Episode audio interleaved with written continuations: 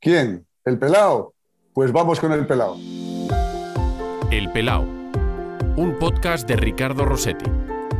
Una charla de pelao a pelao. ¿Cuándo te diste cuenta que eras calvo?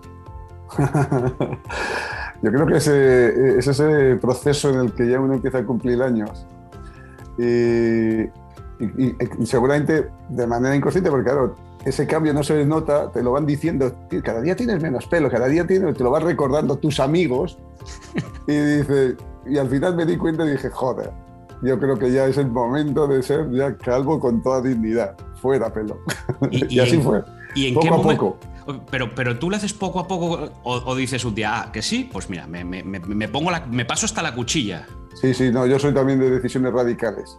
Y la verdad que fue de un cambio de un momento de un día para otro. Dije, sí, fuera. Y hace ya bastantes años además. ¿Sí? ¿Cuándo Pero fue? sí, dije, fuera, adiós. Y, feliz, de verdad, estoy feliz. Además, mucho mejor así. Me veo hasta mejor. Sí, sí, eso, eso también me, me- me dicen a mí, yo también me veo mejor. Eh, y, y esto fue, fue después de ser jugador? ¿Eras jugador? Sí. No, no, no, fue, fue después. De- La verdad que yo me había caracterizado en mi etapa de futbolista, tenía... Claro, es que tenemos que explicar a la gente joven que fuimos jóvenes también. yo Sí, tenía también, un pelo correcto. rizado tremendo, bigote, pero ya cuando ya pues, empecé a cumplir años, pues seguramente con... mm, No, yo jugando a fútbol siempre tuve pelo, pero sí es verdad que con, no sé, pues igual 40 años ya empiezas a notar, a notar, a notar así y un día dices, no, no puede ser. Y la gente te lo está recordando tanto, algo hay. Y, y fue ese momento en que dije, se acabó. Y me corté el pelo. Y hace seguramente, hará más de 15, 20 años. Seguramente. ¿Y, y cada cuánto te, te- te rapas ahora mismo? Yo todos los días. Todos me los gusta días. estar, sí, sí, sí. A mí me gusta estar rasurado. Sí, sí, sí. ¿Y con cuchilla o con maquinilla eh, eléctrica, pero dos. todo lo que da? Pues hay los dos métodos. Eh, tengo el día que tengo más tiempo con cuchilla y el día si no, con una máquina, ta, ta, ta, ta. pero sí necesito. A mí me gusta sentirme eh, rasurado, sí, sí. Lo que, mira, yo con la cuchilla de esta no me, no me atrevo. Tengo la sensación de que me voy a, me, me voy a cortar. Sí, sí. No, no. Pues yo la verdad que lo tengo bien dominado ya, ¿eh? Tengo buen, Claro, 15, 20 años pues, haciendo lo en mi pueblo tengo buen callo. Eh, ¿Y utilizas champú? ¿Perdón? Champú. No, ¿para qué? Bueno, sí, sí miento, como gel. Cuando viajo igual voy, yo siempre llevo gel también, pero si voy de, me desplazo, viajo y voy a un hotel y no hay champú, o sea, no hay gel, perdón, y hay champú, que se, pues uso como gel, pero no, para la cabeza. Yo soy ahí también, soy de los que hemos hecho la mili y aguanta, el cuerpo nuestro aguanta todo. He hecho de todo. Un buen amigo nuestro, Ramiro Fernández, a que conocerás sobradamente, eh, fue, no, no, no, no, hay que utilizar, los calvos también tenéis que utilizar champú, el pH Wow, neutro de la piel. y tal. Sí, sí. No, yo te- incluso te diría que, que seguramente en mi época de tener pelo, que crees que no se te va a caer nunca y seguramente todo es proceso de todo, vaya, de, de, de, de- de qué sé yo, esto se cae por lo que se te hay que caer. Y yo creo que también usaba hasta geles de baño o champú, casi aquel famoso jabón de, de chimbo. Sí, las con pastillas. prisa, yo creo que era- utilizaba cualquier cosa pensando que esto aguanta todo. Ya, Pues ya ves que no. No lo aguanta, no lo aguanta. Eh, eh, tú te reconoces en las fotos, bueno, tú lo tienes muy fácil, porque es ir a colecciones de cromos y verte allí con pelo. ¿Te reconoces? Eh, ¿cómo, cómo Bueno. ¿Te reconocen tus hijos, tus amigos, los que te conozcan ahora? Sí, sí. eh, eh, yo tengo la, eh, tengo la suerte de que afortunadamente, gracias a Dios, he mantenido la popularidad durante todos los años. Desde que dejé de jugar al fútbol, pues he seguido en, actividades reconocibles mediáticamente, en el del entrenador y siempre la gente me sorprende en muchos casos. Ya me- evidentemente me relacionan ahora Luis de la Fuente, que relacionan todo el pasado. Entonces, sí me reconocen. Pero yo si me dices, ¿tú te reconoces? Evidentemente ahora miro una foto de entonces y digo, joder, joder, qué cambio, qué cambio. Creo que estoy mejor ahora, pero digo, qué cambio. No, no, además con el pelo negro que tenías, con bigote negro, ahora el, el- Sí, sí, sí. el- el pelo de, de- la barba lo mantienes un poquito blanco, o sea que Sí, que sí que has Cambia- cambiado. Los cambios son, pero bueno, afortunadamente también, y te puedo decir, ya sabes, yo le doy gracias a Dios porque es así, porque puedo disfrutar de la vida, tengo salud, me encuentro en un momento fantástico en, a todos los niveles. Mm, eh, Y entonces digo, pues no lo sé, vamos, yo, yo creo que en épocas más jóvenes no me encontraba tan bien, seguro, y además estoy ni tan seguro de estar tan bien como estoy ahora. Hola Luis de la Fuente. ¿Qué tal estás, Ricardo? Yo muy bien. Eh, bienvenido al pelao. Me, me- me- me- siento muy, muy, muy, estoy muy contento de que, estés aquí justo en un periodo aquí, no sé, para ti son vacaciones esto, después de haber eh, estado con la selección, con la sub-21, de haber debutado como seleccionado nacional antes de ir a los Juegos, ahora mismo estás en, en unos así de, vacaciones. No, no, no, no, de verdad, no, porque no puedo desconectar. Es algo que, que, llevas ahí, tienes ese chip que está constantemente mandándote información y, y demandando información y no, aunque, aunque tenga un par de días que puedo, que no es el caso, pero que puedo eh, aprovechar, que podría aprovechar para descansar, y, es que no, no, necesito descansar, es que yo me estoy constantemente retroalimentando y descansando de, de, la actividad del trabajo. Me encanta lo que hago y entonces, mm, y, y, hay además mucho trabajo. Es que tenemos 20 días, en 20 días estamos ya concentrados para, para los Juegos Olímpicos, luego no hay tiempo para parar y no hay tiempo para desconectar en ese sentido de descansar, ¿no? Eh, igual no estamos yendo a la federación, pero sí tenemos reuniones por, por Teams, Zoom o, de la manera que sea para poder seguir manteniendo contacto con los compañeros y seguir trabajando. Oye, lo primero, para que te esté viendo en la versión vídeo del podcast, la imagen que te, que te has puesto, ¿qué es? ¿Qué playa es? Pues mira, esta es la playa de Deaga en Vizcaya perdón, en la playa de... No, yo vivo cerca de la playa de Ereaga, vivo en Madrid, pero he vivido en la, cerca de la playa de Ereaga. Esta es la playa de, perdón, la playa de atrás es la playa de Sopelana. Sopelana, oye, muy surfera, ¿eh? Sí, sí, sí, sí. Yo no soy surfero, pero iba mucho, soy un amante de la mar, me encanta. Y, no sé, puse de esta, como también tengo una de mi pueblo que también suelo poner. Pero bueno, en este caso en las fechas que, en que estamos, eh, me he puesto este fondo, pues sin más. ¿Dónde te, gustaría estar ahora mismo? Me imagino, como... Bien, pero mira, yo soy feliz en, Las Rozas, de verdad, y, me encuentro muy bien, muy tranquilo y disfruto de, todo, del cada día, de cada segundo. Mm, ¿Dónde me gustaría estar? De verdad, si lo digo, estoy, a gusto siempre. Casi, Luis, es que te lo digo por el calor, porque vamos, en Barcelona hace un calor tremendo, en Madrid, lo que he escuchado también, en Sevilla, para, el partido esta noche. Claro, uno donde quiere, dónde quiere estar, pues te pones la playa y por lo menos que te... a ver, a ver si se nos pega algo, ¿no? En la costa, en la playita se agradece estas fechas, pero llevo, ya llevo unos un par de años que desgraciadamente no puedo mucho disfrutar. Entre un evento y otro no hemos podido disfrutar mucho. Y la pandemia está tremenda, no hemos podido disfrutar de la playa. Ya llegará el momento, pero bueno, insisto, yo soy un, bueno, un amante de la mar y, la, echo, la echo de menos. Me gusta tener esos momentos de pausa para descansar y cargar pilas cerca de la mar. ¿Del mar o del mar Cantábrico? Porque para los que hemos vivido cerca del mar Cantábrico, mm, no sé, tiene, tiene algo. Claro, es que tiene algo, tiene algo especial. Mira, pero yo, eh, sí, es verdad. El Cantábrico es otra, tiene algo, tiene algo diferente. Eh, eh, pues tiene ese vigor que, tenemos quizás la gente del norte, ¿no? Pero sí es verdad que yo toda mi vida, cuando he veraneado, he ido a descansar a la zona del Levante, del Mediterráneo, el Levante, la Costa del Sol, en fin. Y la verdad es que también, y Cádiz y Huelva, porque hablabas de calor antes, pero yo he vivido en Sevilla, yo sé lo que es el calor. De verdad. y entonces me gusta toda la costa, es que España es un, privilegio, es un lejazo, cualquier punto de costa que, que, decidas es un lujazo. además, cada punto tiene su connotación, su especial, toque especial y es para disfrutar. Pero, pero al final, la sensación de estar junto al mar, eso es algo increíble. Cierto, cierto. Y ahora, bueno, a ver si por lo menos ahora en vacaciones y tal, con, cuidado, pero podemos disfrutar un poquito, un poquito pues del mar, de la playita, del, buen tiempo y, luego de lo que nos deis vosotros. Pero ahora te pregunto por los juegos. Antes que nada, eh, esto, todas las entrevistas, bueno, ya saben los habituales del podcast, pero si no lo vuelvo a explicar, es uno de cada mes, 15 de cada mes. Y claro, hoy pasa que estamos grabando esto, Luis, pero cuando la gente empieza a verlo, empieza a escucharlo, por ejemplo, ya habrá jugado España, con lo que del partido de hoy no vamos a hablar mucho, pero tú qué sensación tienes de, esta selección que va, que va a arrancar y que cuando lo escuchen ahora en el podcast ya habrá arrancado la, Eurocopa?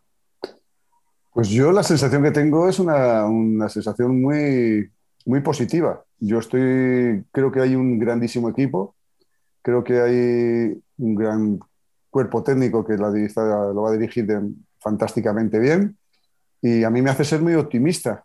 Yo sé lo que es muy difícil. Eh, la gente dice, es que es para ser campeones. Ayer hablaban, le preguntaban a ser que favoritos. Nosotros nos preguntaban en la anterior Eurocopa nuestra los favoritos. ¿no? Yo siempre digo que, yo no sé si es favorito, ¿no? Yo veo a la selección con todas las posibilidades por luchar por lo máximo. Si eso se entiende que es favorito, entiendo que las otras selecciones también lo pensarán. Que, pero bueno, el, cartel de favorito normalmente lo dan, pues sí, los, los medios o, el aficionado. a nivel profesional, creo que lo más, eh, eh, eh, lo más seguro, lo, más oportuno es sentirte capaz de conseguirlo. Yo creo que eso es el punto de que, se encuentra esta selección, como capaz de conseguir todo porque hay potencial para, poder conseguirlo. Oye, ¿cómo es Luis Enrique en el, en el trato cercano y en el trato profesional? Que siempre comentamos, la imagen que, traslada Luis Enrique a través de los medios, eh, dicen sus íntimos amigos, es que no es así, él es de otra manera. ¿Cómo es Luis Enrique en el trato personal cercano y en el trato profesional contigo, Luis, como, como cuerpo técnico de la federación y, en este caso como entrenador de, de la sub-21? Yo, bueno, claro, lógicamente yo te voy a dar mi opinión, como tú me la pides, y yo he de decirte que en el plano personal es excepcional conmigo, conmigo tiene una cercanía, tenemos una cercanía fantástica, eh, una complicidad, eh, hay confianza, quiere decir que me hace sentirme muy cómodo, y yo con él exactamente igual, creo que hay mucha sinceridad y honestidad, entonces eso facilita mucho la relación y la comunicación. Y en el plano profesional, pues es un hombre muy, muy exigente. Como no puede ser de otra manera, con la responsabilidad que, que tiene o tenemos entre manos. Estamos representando a un país, está toda España pendiente de nosotros, cualquier decisión es susceptible de ser evaluada y, y, opinada por los 40 y muchos millones de seleccionadores que hay en España, que lo entiendo además con total naturalidad, pues, pues dentro de esa, de, esa naturalidad hay que ser muy, insisto, muy responsable, muy profesional, y él lo es. Y yo la verdad que eh, tanto en una faceta como en otra, en el plano personal o plano profesional, me siento muy cómodo hablando y trabajando con él, porque mm, fluye la conversación, fluye el trabajo y nos está siendo hasta ahora este momento, ya digo, muy fácil el, poder hablar y trabajar juntos. Eh, y dentro de ese flujo de trabajo, ¿cómo es? ¿Es un entrenador que prefiere escuchar pocas opiniones dentro de su cuerpo técnico o es muy abierto, a pesar de que sea mucha gente, te pide opinión, ahí formáis un cuerpo técnico muy amplio. Lo digo porque hay entrenadores que, no, no, mira, yo, yo con los míos de aquí decidimos y tomamos... O, oye, cuantas más opiniones mejor. ¿De, qué tipo es Luis Enrique? Eh, yo con eh, la relación que tiene con el cuerpo técnico, eh, evidentemente no la conozco de, la cercanía porque yo hablo con él cuando tengo apartes, hablo con él realmente en privado. nosotros tenemos nuestras reuniones, nuestras charlas, fundamentalmente es en privado. Circunstancialmente puede haber otros miembros de su cuerpo técnico. Pero yo me consta que él hace referencia en ocasiones, pues que sí, él le gusta escuchar opiniones, por supuesto. El de, su grupo, como no puede ser de otra manera, su grupo de confianza y estoy seguro que, que escucha y les pide opinión. Pero luego Ricardo, al final, el que tiene que tomar la decisión es el seleccionador. Yo exactamente igual, yo hago partícipes a todo mi grupo de trabajo. Quiero decir que creo que en ese sentido los entrenadores, mm, para eso tenemos un, grupo, un cuerpo de técnico, para que eh, nos den opinión, que hablemos con, con, ellos, que refuercen siempre nuestras decisiones, pero evidentemente primero hay que contrastar un poco todo y que te, despejen a veces un, una, una, perspectiva, una, una, visión que seguramente igual por diferentes eh, eh, situaciones, pues tú la tienes igual un poco restringida. Eso te permite ver otra, tener una visión más amplia, pero luego está claro que aún así hay que tomar una decisión. Y aún así puede ser que sigas eh, apostando por lo que has visto antes de tener incluso esa conversación, ¿no?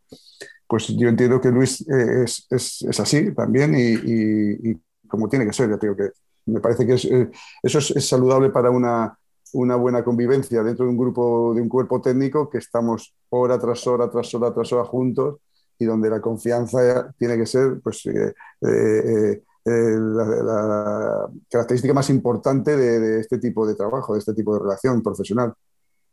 ¿Tú eres así, de escuchar a mucha gente, de escuchar a mucha? O sea, de pedir opinión a, lo mejor a alguien que no está metido tan en el día a día para que tenga un punto de vista un poquito más externo, ¿también eres así?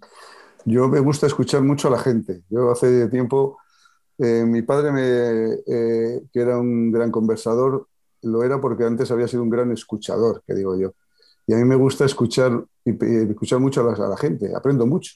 y mm, como no puede ser de otra de manera, con mi equipo de trabajo, por supuesto que les escucho. Y, me, y aprendo mucho y me dicen, eh, me hacen ver otras cosas diferentes, pero vuelvo a decir, eh, hay momentos que incluso viendo esa otra perspectiva de las situaciones que, se, te plantean, y que aunque tú has planteado hay otra perspectiva, pero aún así no quiere decir que no tengas en cuenta las opiniones de tu cuerpo técnico, pero aún así, pues lo que fuera, pues algo te dice, porque hay otro aspecto de sensación personal, de sensación un poco, pues es un poco subjetiva de lo que fuera, de cualquier carácter, a veces que son, no son nada, seguramente nada profesionales, son simplemente experiencias, pues bueno, pues tomas tú tu decisión, por decir, porque para eso, para eso te pagan. Pero que duda cabe que la gran mayoría de las ocasiones, por supuesto que también eh, eh, tiene mucho que ver en esas decisiones el cuerpo técnico. Hay otra esa pequeña parte en la que, insisto, eres tú el que dices, mira, lo veo así, lo veo así, chicos, perdonadme, pero es que lo veo así. Oye, eh, ¿cómo ha sido la semana para ti? Porque ha, sido una sensación, diría que extraña, atípica, bueno, como todo lo que estamos viviendo alrededor de la pandemia, y que te ha hecho ser durante, no sé si te has sentido durante un día, dos días, tres días, eh, seleccionador nacional.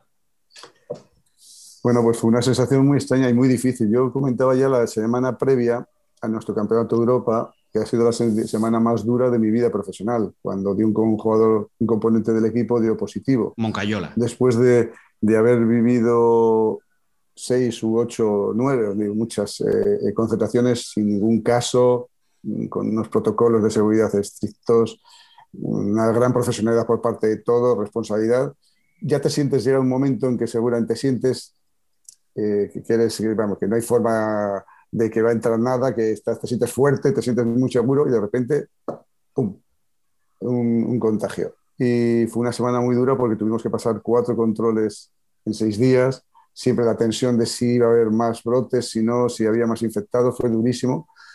Pues bueno, ya superamos eso y cuando ya fuimos al Campeonato de Europa, el desenlace es el que, que, fue, pero nos sentimos satisfechos, creo que podíamos eh, eh, eh haber llegado a la final veníamos orgullosos, pero a la vez también un poco tristes porque nos veíamos capaces de, bueno, capaces, hicimos más que méritos suficientes para ser los finalistas, no pudo ser, y luego se presenta la, la, situación de la absoluta. Yo, yo dije que yo nunca he dejado de sentirme seleccionador sub-21, nunca, pero a la vez mm, tengo eh, ese, el orgullo y tengo, pues me sentí feliz de haber cumplido un ciclo que ahora si quieres hablamos de, de este tema, que creo que es, curioso, haber eh, eh, cumplido, pues no sé, un sueño de haber estado en la selección absoluta. Y bueno, pues será un día, pues será un día, pero, pero pasaremos a la historia por haber estado en la absoluta, por haber jugado ese partido en las circunstancias, la, será en el futuro, dirán la selección del COVID, qué sé yo, sabe Dios lo que le llamarán. Pero ahí estuvimos, dimos la talla, dimos una grandísima imagen, los jugadores fue espectacular la manera de reclutarlos en, en, 12 horas, estaban todos, que la gente estaba de vacaciones, estuvimos a las 12 horas en Madrid ya en la concentración, algo increíble, impensable. Bueno, pues todo eso pues fue muy, muy, muy estresante, de tremenda tensión, pero a la vez de una satisfacción, una felicidad plena. Oye, ¿cómo, ¿cómo, es el momento en el que quién te llama para decirte, oye Luis, es que te tienes que poner aquí y no es la sub-21, va a ser la absoluta? ¿Cómo es ese, ese, ese primer contacto y quién te lo da? Pues mira, yo estaba en mi pueblo, en Aro, había ido a pasar un par de días, además pensando en disfrutar, que el día 9 de junio es el Día de La Rioja. Yo no había estado desde creo que nunca, porque siempre pillaba de compromisos profesionales, y tenía este año ilusión por estar. Pues el lunes a mediodía, además yo no me había enterado de nada, como yo creo que en toda España, y me llama el presidente y me dice que, que había habido un contratiempo en la, en la selección absoluta, que había habido un caso positivo y que y que teníamos que, por las circunstancias que ya habíamos vivido, no tuvo que explicarme mucho porque sabía a qué se refería, pues que teníamos que, hacer una convocatoria urgente para, para, poder jugar el partido contra Lituania, porque el partido contra Lituania se iba a jugar. Entonces dije, pues vamos, fue en cuestión de dos, tres horas eh, con, el, nuestro coordinador, con Francis Hernández, tuvimos que, ponernos, ponernos manos a la obra llamando a todos los jugadores, imagínate, jugadores que estaban unos en la playa, otros que al día siguiente salían de viaje, a, donde le hace, me da igual, Cancún, por decirlo. Eh, mm, pues, eh, y había que explicarles cuál es la situación. Entonces, eh, mm, fue muy fácil, en fue muy complejo por el poco tiempo que disponíamos y, la situación, pero fue muy fácil eh, porque los jugadores la disposición que, nos dieron fue total y absolutamente entregados. Dijeron, por supuesto, mm, cuándo hay que ir, cómo hacemos el viaje. Hubo gente que se puso en carretera ese mismo día para poder llegar a Madrid al día siguiente, otros que habían, se suspendieron sus vacaciones, en fin fue una disposición, insisto, que me encantaría ahora reconocer, que me hizo sentirme más orgulloso, porque estoy orgulloso de ellos, porque les conozco desde hace mucho tiempo y sé que su entrega es total y compromiso absoluto. Bueno, pues así fue y, gracias a Dios salió todo muy bien. ¿Y con Luis? ¿Hablas con Luis? Eh, para... Sí, sí. Claro, yo, yo con Luis le, llamé, entre otras cosas, para decirle un poco mi experiencia y decirle que, claro, que, sé, que sabía que eran momentos difíciles, durísimos, pero que a la medida que fueran pasando las jornadas y, cada jornada fuera eh, viendo resultados negativos, la moral va creciendo, vamos, exponencialmente. Vas, subes, te una, cada vez que te dan negativos es un subidón y, al final sales fortalecido, porque te obliga a estar viviendo una situación muy difícil donde has estado separado y no tienes que hacer esas famosas burbujas y trabajo individual. ¿Qué, ¿Qué, sucede? Que luego cuando tienes la posibilidad de estar de nuevo juntos, es una pequeña experiencia de todos de decir, pero si lo más básico y sencillo que es poder estar con alguien, darle un, pequeño abrazo, entre comillas, con mascarilla también, pero y no lo podemos dar, cuando lo podamos dar hay que valorarlo y así lo hicimos. Ese momento de estar todos juntos fue un momento de decir, pues, chicos, aquí estamos otra vez, todos juntos, ¿no? Y, eso es lo que le, transmití a Luis, a Luis Enrique, que es lo que iba a pasar. Por eso estoy seguro que ahora mismo la selección va a estar unidísima, más fuerte que, antes de empezar la concentración y que empezara todos estos problemas. Eh, y, ahora, y ahora que ya tienes una internacionalidad como seleccionador absoluto, ahora que Luis te apetece ser seleccionador, eh, ojo, sin echar a Luis Enrique, vamos a que Luis Enrique que siga su camino y que sea lo, más, largo posible. Pero, ¿a ti te apetece ser seleccionador? ¿Es, ¿Es, lo que tú ahora mismo quieres en un futuro? Y me encantaría. Ricardo, mira, te voy a decir, eh, antes permíteme que te comentes esa, claro. esa anécdota.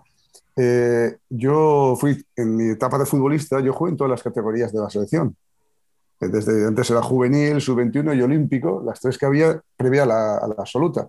En la absoluta, antes jugábamos, cuando estábamos los sub-21 con los absolutos, jugábamos partidos entre nosotros y de ahí alguna vez algún jugador, si había una lesión, pues podía ser susceptible y, se quedaba con la absoluta. ¿no?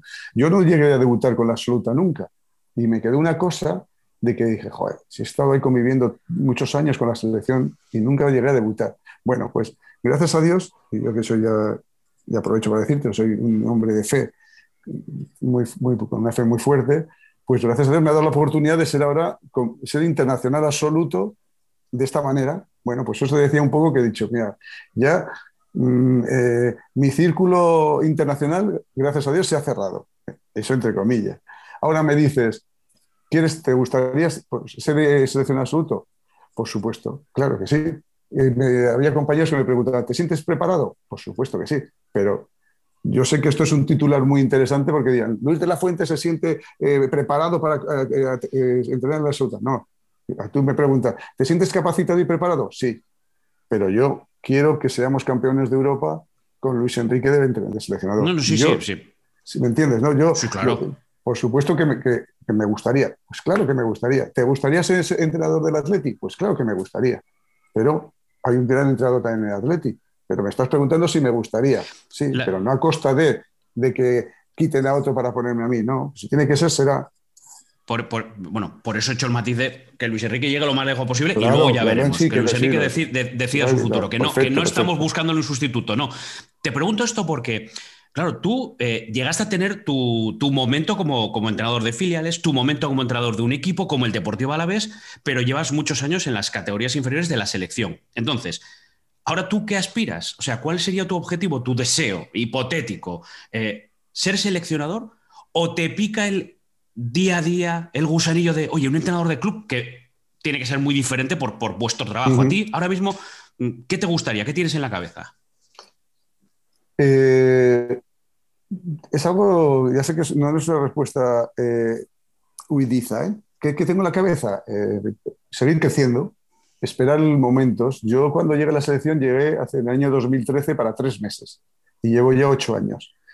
nunca pensé que iba a tener un periplo, un ciclo tan largo en la selección. Ni siquiera cuando se produce eh, la oportunidad de coger la sub-21, eh, se producen unas circunstancias muy, muy extrañas. Pues, hay un problema con la absoluta, la de renuncia, y yo estaba en la sub-19, veníamos de ser medalla de oro en los Juegos del Mediterráneo, y entonces se, presenta la oportunidad. Seguramente por ese, ese pequeño éxito que tuvimos ahí, pues ¿quién está ahora? Luis de la Fuente, pues ahí estoy, ¿vale? Y, y, ese mismo año ganamos también el Europeo Sub-21, bueno, pues y ahora se producen estas circunstancias. ¿Qué quiero, que, quiero decirte con esto? Pues eh, mira, eh, Ricardo, yo eh, estoy a gusto donde estoy, estoy feliz haciendo lo que hago. No, soy un hombre muy, muy ambicioso profesionalmente, me gusta hacer bien mi trabajo y me gusta intentar crecer y ser cada día mejor. y es verdad que, que confío en que voy a tener una oportunidad por circunstancias en la federación, pero si no es aquí, pues eh, me, toca hacer otra cosa y tener que marchar a un club o otro país, pues, mm, pues lo haré, siempre pensando en que es algo en lo que me va a seguir permitiendo crecer, porque yo me siento, me siento joven, me siento con una, una energía incontrolada, me siento mejor que hace 20 años, eh, Ricardo, y me siento que creo que lo mejor de mí todavía está por llegar y creo que puedo dar mucho más. Ahora, ¿dónde? Mira, no lo sé, es que me han pasado tantas cosas en, mi vida y en el fútbol que eran totalmente inesperadas eh, e impredecibles que no lo sé. Pero lo que está claro es que donde, que, donde pueda seguir disfrutando y siendo feliz. Eh, ¿qué, te ha sorprendido, qué te ha pasado en tu vida que no esperabas? Que dices, ni de coña hubiese imaginado que me pasase eso. Bueno, pues yo, sin más lejos, todo esto que está eh, sucediendo ahora. Está, ¿Quién iba a pensar bueno, o, quizás lo deberíamos haber pensado, hemos vivido la situación quizás más dura personalmente, está siendo lo de esta tremenda pandemia. Y quizás eh, eh, también un poco deberíamos haber aprendido que al final pueden pasar muchas cosas y nos está pasando con, con, esta experiencia que no creo que no sé si nos servirá de mucho a la humanidad, pero bueno, en cualquier caso, eh, a mí me, me ha, pues yo no esperaba lo que ha sucedido en dos días que fíjate, estábamos hablando de estar tranquilamente pensando en descansar un par de días en tu pueblo y de repente en dos días eres seleccionador nacional. Y seré de un seleccionador nacional de un día, pero pasará la historia por haber, estado haber sido seleccionador nacional absoluto. Oye, te, te escucho además en, la charla que le dabas a los chavales, que es un vídeo que ha publicado la, propia federación, y además de decirlo con un tono, no, no, no, te imagino dando gritos, en un tono muy, muy moderado, eh, hablando incluso bajito. Chicos, es el partido de vuestras vidas. O sea, eh, el mensaje que dices tú de, no, venís de hacer la, maleta que estabais de vacaciones para... vais a jugar el partido de vuestras vidas. ¿Para ti también lo fue? Sí, sí, sí, sí. Eh, yo creo que eh, por ese, esa circunstancia que te he comentado antes de cerrar ese círculo, que para mí el motivo era muy, estaba ahí y tenía pues esa cosa, esa cosa ahí metida de que, joder, cago la más la selección absoluta. Ni siquiera cuando estaba en las categorías inferiores, hace dos años, tres o cuatro o cinco años, podía pensar siquiera en esto. Bueno, dicho esto, para mí también lo ha sido, por supuesto que sí. El partido de mi vida por las circunstancias que se produce. Y sí es verdad que, que, que puestos a comparar, y algún compañero tuyo me, hizo una rueda de prensa, ¿qué te quedas con el Campeonato Europa Sub-21 con el debut? Dije, me quedo con el Campeonato Europa Sub-21 porque eso fue un trabajo de muchos años con una generación que conocíamos muy bien y fue un trabajo, mm, pues eso, que venía de, muchos años atrás y ganar un título es ganar un título. Esto significa para mí, eh, emocionalmente, para mi, corazón era algo muy importante también, en el plano personal. Y, y también el plano mediático y un poco reconocimiento y, que, pues, eh, insisto, se cumple un, un sueño. Pero bueno, pues eso ha sido un poco sin más, eh, digo, sin más y sin menos. Eh. Era, un poco, eh, sobre todo por la importancia de las circunstancias que se produjeron, que era totalmente impensable. Pues bueno, pues eso te demuestra que la vida en la vida no hay nada que no se pueda conseguir, que es la constancia, el trabajo. Yo esos valores que tanto les hablo a los jugadores y que a mí me han educado y que soy un ferviente convencido de que sin con el trabajo, con el sacrificio, con el esfuerzo, con la superación, pues todos esos valores y muchos más eh, se puede conseguir lo que uno se proponga y soy un, ferviente convencido de que es así. Em, cogiendo algunos comentarios de que incluso hacemos los periodistas, los entrenadores y los futbolistas siempre sois muy moderados. El trabajo, los que están, los motivos. Pero después del otro día, em, explico esto para, para la, reacción y para, y para comprender la frase y, a ver qué te supone para ti. Eh, viendo el partido de la selección anti-Lituania, gana 4-1, hay alguien que dice que vayan con la sub-21, eh, con la exageración que eso, que, eso, supone, evidentemente. Pero para ti, ¿eso qué? ¿Es un halago? O sea, es, oye, qué, es, qué bien juegan estos chicos, ¿lo tomas por ahí? ¿Qué, supone para ti que alguien pueda decir, joder, es que, mira cómo. y son los sub-21? Sí, sí, sí, claro que eso es un, halago. Eh, sería cínico si dijera lo contrario, gusta. Yo, eh, yo soy muy racional a la hora de, y de aceptar las críticas y, los halagos. Es verdad que yo siempre hablo del equilibrio. Ni pienso que soy un top cuando ganamos 4-1 a Lituania, ni pienso que, que, somos muy malos porque no, no llegamos a la final contra Portugal, todo lo contrario doy el valor que corresponde en cada momento y soy muy equilibrado a la hora de hacer esas valoraciones. Eso me permite pues tener la entereza para encajar perfectamente pues un, halago o una crítica. ¿no?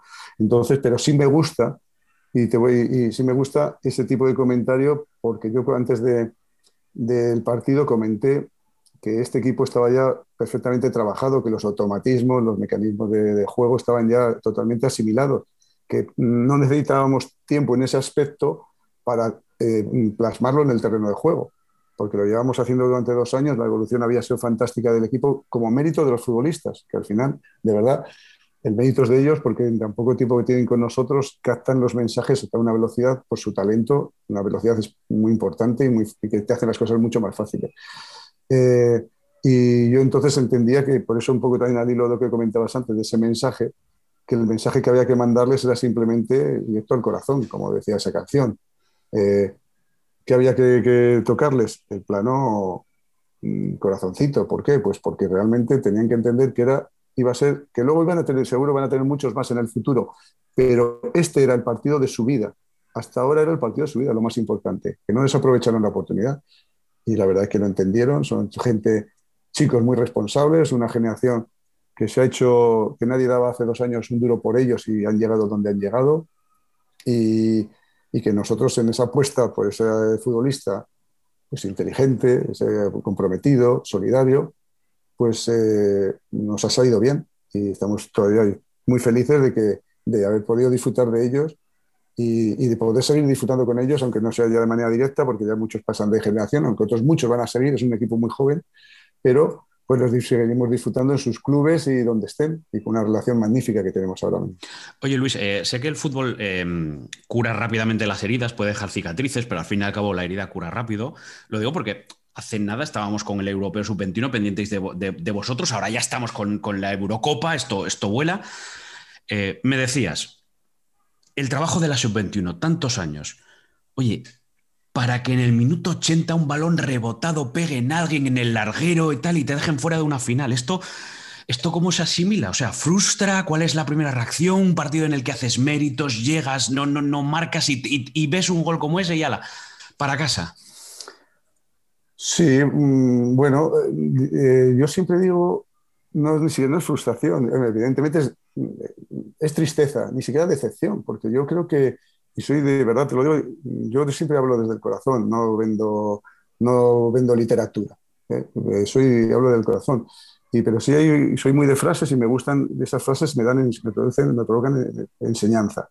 Y, y, leí en alguna ocasión que hay, uno no pierde, te puedes perder haciendo las cosas, dejándote el alma, dejándote la vida, haciendo todo lo que tienes que hacer, saliendo del campo diciendo, ya he dado todo. O sea, puedes quedar por detrás en el marcador, pero no perder. Por eso dicen, no, es que eh, habéis perdido. No, nos han ganado, que creo que es diferente, pero nosotros no hemos perdido, nos hemos hecho todo. Entonces, aquella sensación fue de tristeza, porque había mucho trabajo detrás, porque había un crecimiento de un equipo que se lo había ganado, que estaba trabajando muy bien, que estábamos pues, eh, en ese momento también convencidos de que podíamos ser finalistas de nuevo y hacer historia. Y bueno, pues te provoca esa sensación, pero vuelvo a decir, también te comentaba antes, ese equilibrio que en, todas en todos los eh, eh, momentos de, de, fase de clasificación con unos resultados excepcionales, nunca demostramos ni que quisimos darnos a entender que éramos muy buenos ni los mejores, con esa tranquilidad, ese equilibrio, esa normalidad, pues igual tratamos de transmitir también al futbolista para que no fuera esa sensación de, que, insisto, yo no creo en ella, pero porque algún jugador alguien puede decir esa frustración, pues ese equilibrio, esa normalidad nos ayuda a dominar, a controlar esas emociones, esas sensaciones.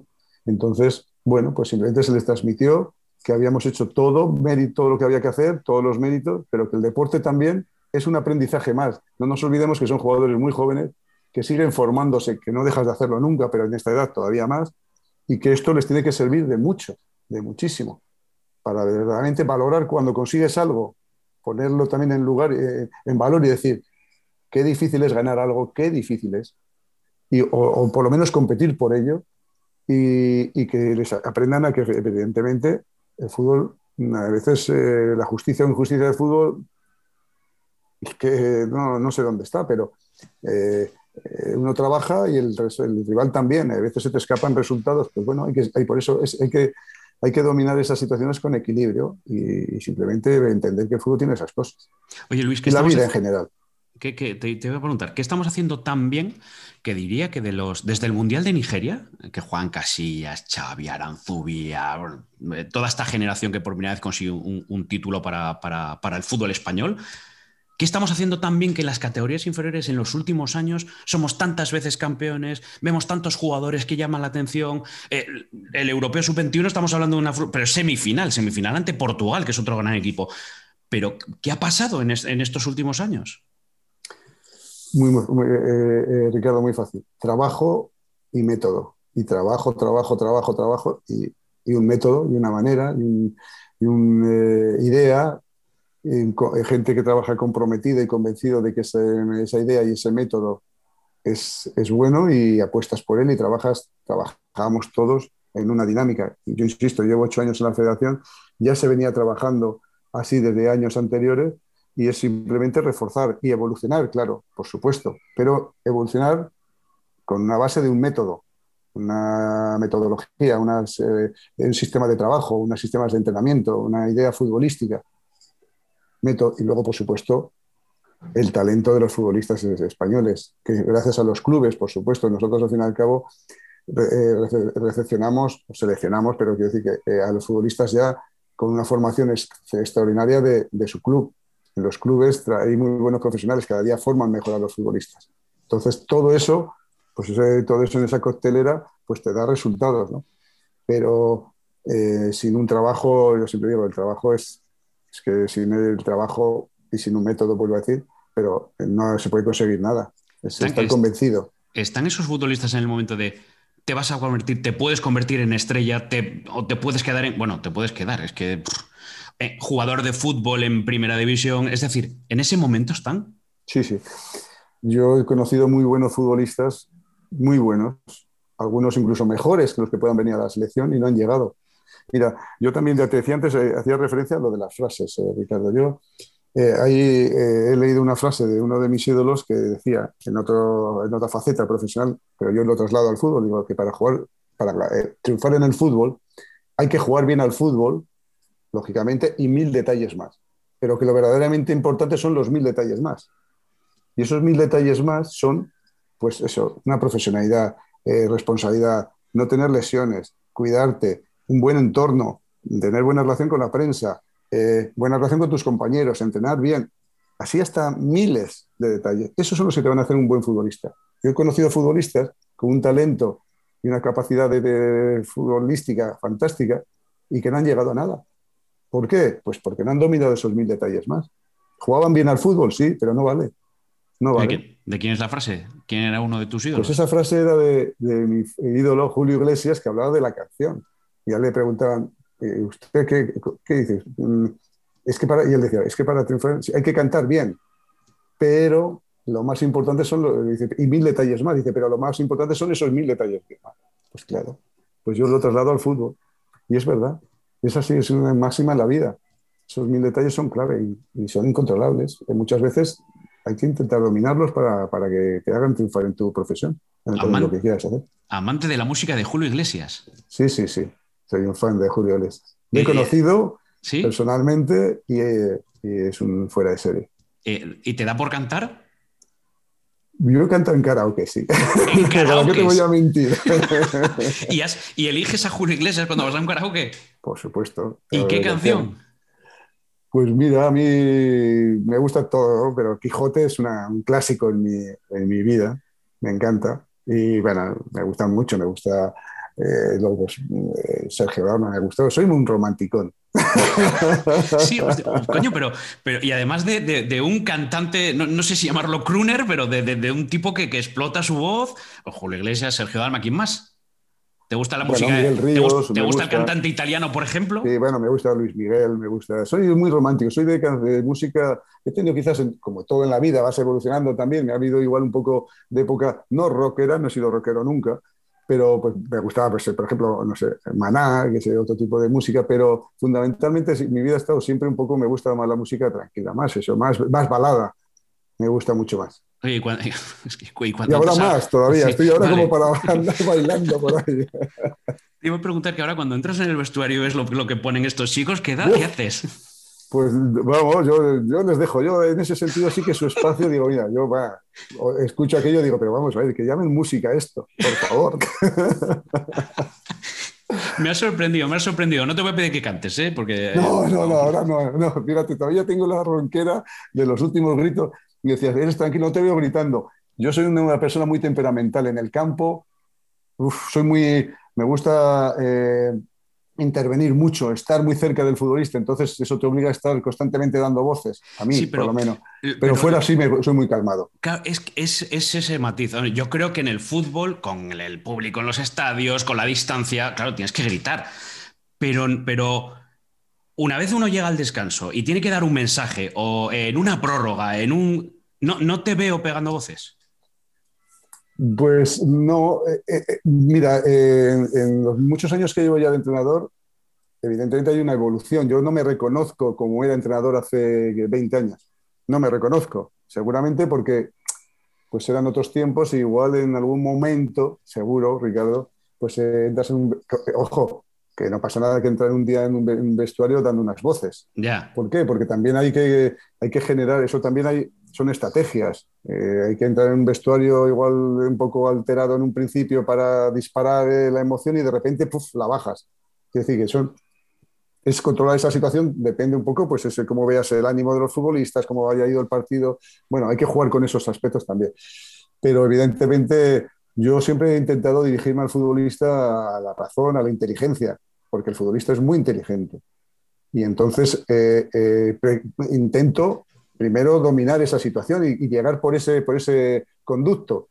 Claro, si veo que el futbolista no quiere entrar en razones, pues igual tengo que demostrarle, decir, chico, que yo soy, más fuerte que tú, ¿sabes? Soy entrenador y es que soy más fuerte que tú, cuidado. Entonces, igual tengo que demostrarle la otra cara el colmillo que digo yo, entonces hay que sacarle igual el colmillo.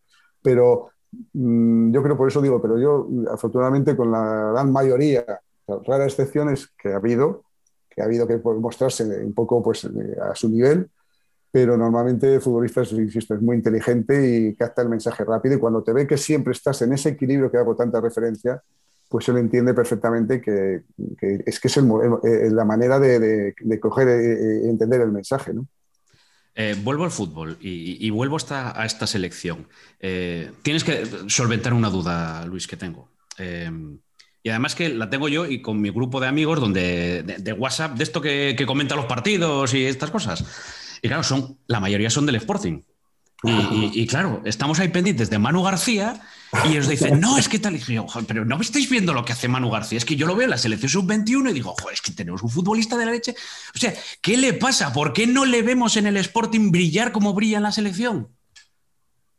Bueno, yo creo que de verdad Manu García viene por ese brillo que tiene la selección, de su club, eh, Ricardo. O sea, yo me fijo en Manu, yo lo que pasa es que tengo la ventaja de Manu que le conozco hace mucho tiempo. Manu estuvo conmigo en la sub-18 y sub-19 cuando estaba en el City, que apenas jugaba, luego eh, estuvo en otros equipos en, Europa y eh, pues yo siempre le he seguido y siempre ha estado conmigo de alguna manera, porque yo he sido una confianza en sus condiciones. Yo le veía un gran futbolista y le veo ahora más todavía.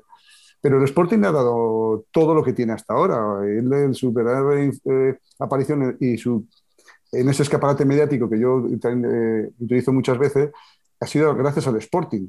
Porque mientras ha estado en Holanda o en Francia, la gente en España ni le conocía. Cuando vino con nosotros, la gente decía, ¿pero quién es este hombre? Pues ahora, ahora le reconoce todo el mundo, porque es que además de la campaña que ha hecho en su club, lo está haciendo muy bien en la selección. Pues, ¿qué pasa aquí en la selección?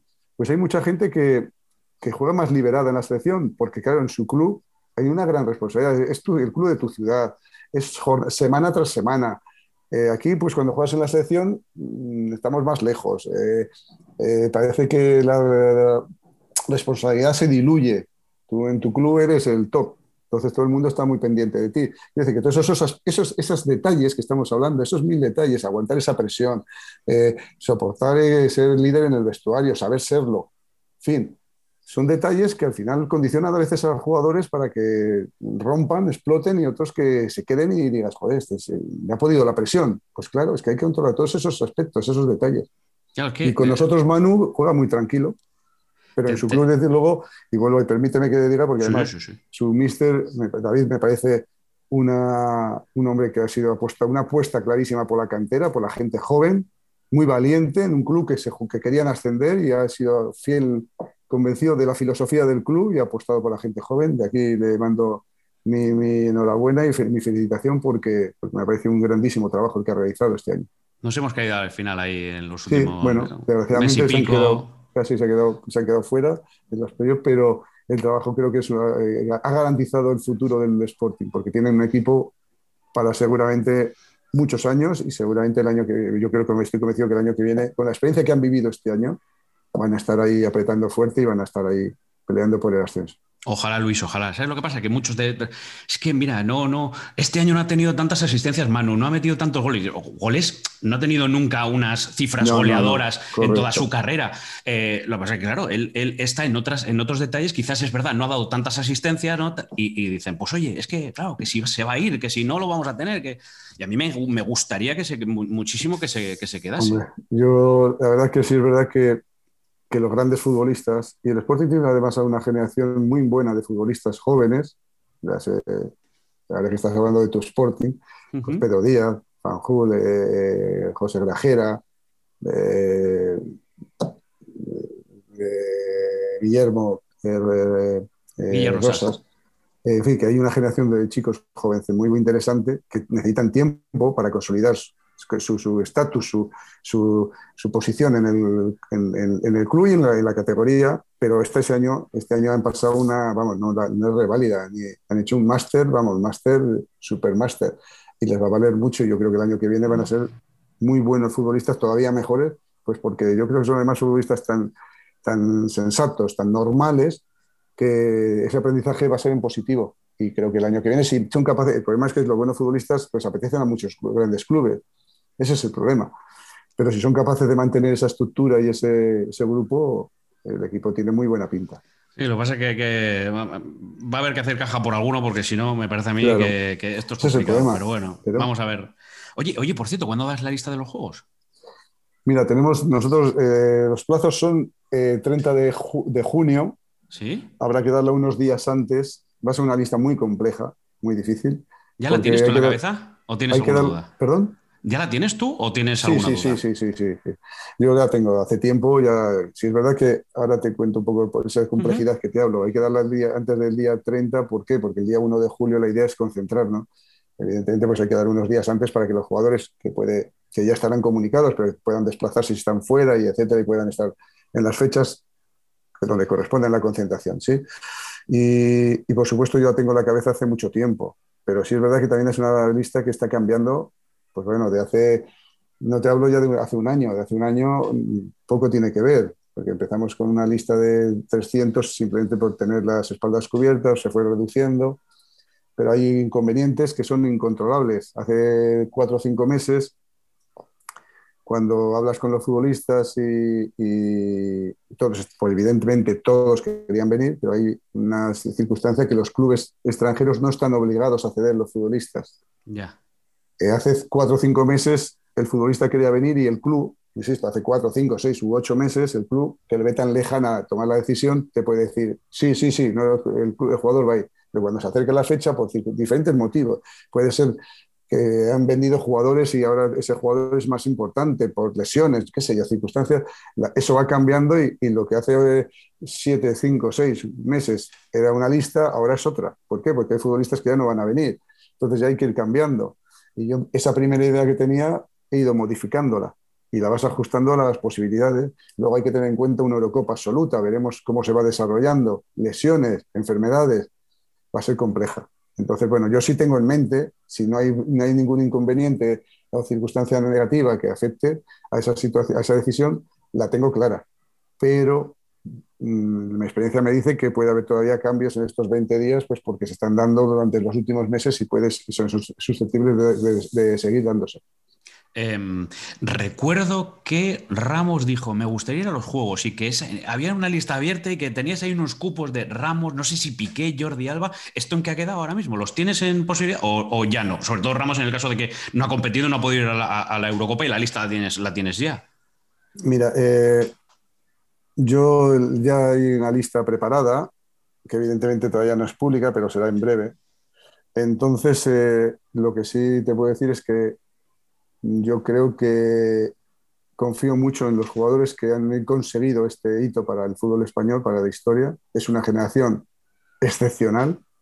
De los nueve campeones del de grupo que fuimos campeón de Europa en Italia hace dos años, nueve, son, nueve no podrían ir por edad y son nueve del perfil de los Fabián, Ceballos, Fornal, Marroca, uh -huh. eh, eh, Junior, eh, Martín, en fin, sí, son jugadores Dices, pero si son muy buenos. Dices, necesitas, dices, son jugadores que, que, insisto, de esos jugadores solo podrían ir tres. Luego, mm, creo que con eso te digo todo. Yo creo que desgraciadamente no van a poder estar todos los jugadores que se lo merecerían porque lo han ganado, pero yo mi idea es apostar por un grupo que conozco, que llevo cinco años con ellos trabajando, que son top mundiales y que sé que, que, me entienden y me conocen perfectamente, que el poco tiempo que tenemos para preparar, pues en ese, en ese eh, proceso de, de, mayor conocimiento no vamos a dedicarle tiempo porque estamos ya perfectamente integrados y nos conocemos. Luego hay que ser práctico en esto y además convencido, vamos, no práctico, no por, solo por, por economizar tiempo, sino que simplemente creo que es una generación top mundial, son de los mejores jugadores del mundo. Los tenemos en edad y los tenemos en esas características, pues mm, entiendo que, que, tienen que ser ellos los que tienen que representar y defender a España. No, que, que, que se, que se han ganado, están en los Juegos Por y supuesto. tú les vas a dar el premio. Pero se lo han ganado y no es un, un premio, ni un favor, ni un regalo. Se lo han ganado y además son jugadores, insisto, que son de los mejores del mundo. Lo, se, se, lo han ganado y, además es que sé que van a defender a España a un nivel como no puede hacer otro porque son muy buenos. Oye, ¿y para ti qué es estar en unos juegos? Porque, ¿sabes lo que? Tengo una idea, no, no, no, no sé si la compartes o no, pero eh, creo que en los Juegos Olímpicos eh, deben participar, deben estar los deportes donde lo más importante sea el oro olímpico. Creo que en el caso del fútbol pesa más el ganar un mundial que ganar un oro olímpico. No sé, me gustaría preguntarte tu opinión. Y a partir de ahí, eh, ¿qué supone por cómo hablan deportistas de atletismo, natación, eh, piragüismo, incluso hasta los jugadores de baloncesto, de balonmano, jugar unos juegos, estar en una villa olímpica para algo que en el fútbol nunca lo hemos visto como algo prioritario. Bueno, yo creo que sí, evidentemente eh, un campeonato del mundo tiene que ser, eh, o es lo máximo en el mundo del fútbol. Me parece que es la competición más importante en el, como fútbol. Sí, pero, pero quiero establecer, Luis, la diferencia en sí. que, eh, no sé, por ejemplo, un, un oro de, de, los 100 metros sí, lisos parece que es, que, que es, tengo la sensación de que es mejor que un, que, que, un, que un campeonato del mundo de los 100 metros lisos. Estamos hablando de la misma carrera, la misma distancia, pero eh, el valor del oro olímpico por encima del mundial. Y en el fútbol todavía no pasa, pasa el mundial pesa más, eso es lo que quiero decir. Sí, pero bueno, yo creo que, me parece que, sí, que efectivamente lo que dices estoy de acuerdo. El ser campeón del mundo, pues en el mundo del fútbol es la competición estrella. Pero dicho esto, eh, estaremos de acuerdo también que, los Juegos Olímpicos es algo que se vive una vez o ninguna. Entonces, eh, todos los deportistas quieren vivir una situación. Es verdad que son sub-23, que es la, quizás eh, en el fútbol es la única especialidad en la que no van futbolistas profesionales. O sea, perdón, futbolistas profesionales. Son futbolistas profesionales, pero que hay límite de edad. Creo que, seguramente sea la única especialidad. En básquet están ahí la NBA, por ejemplo, los profesionales, ¿no? En fútbol no, hay límite de edad.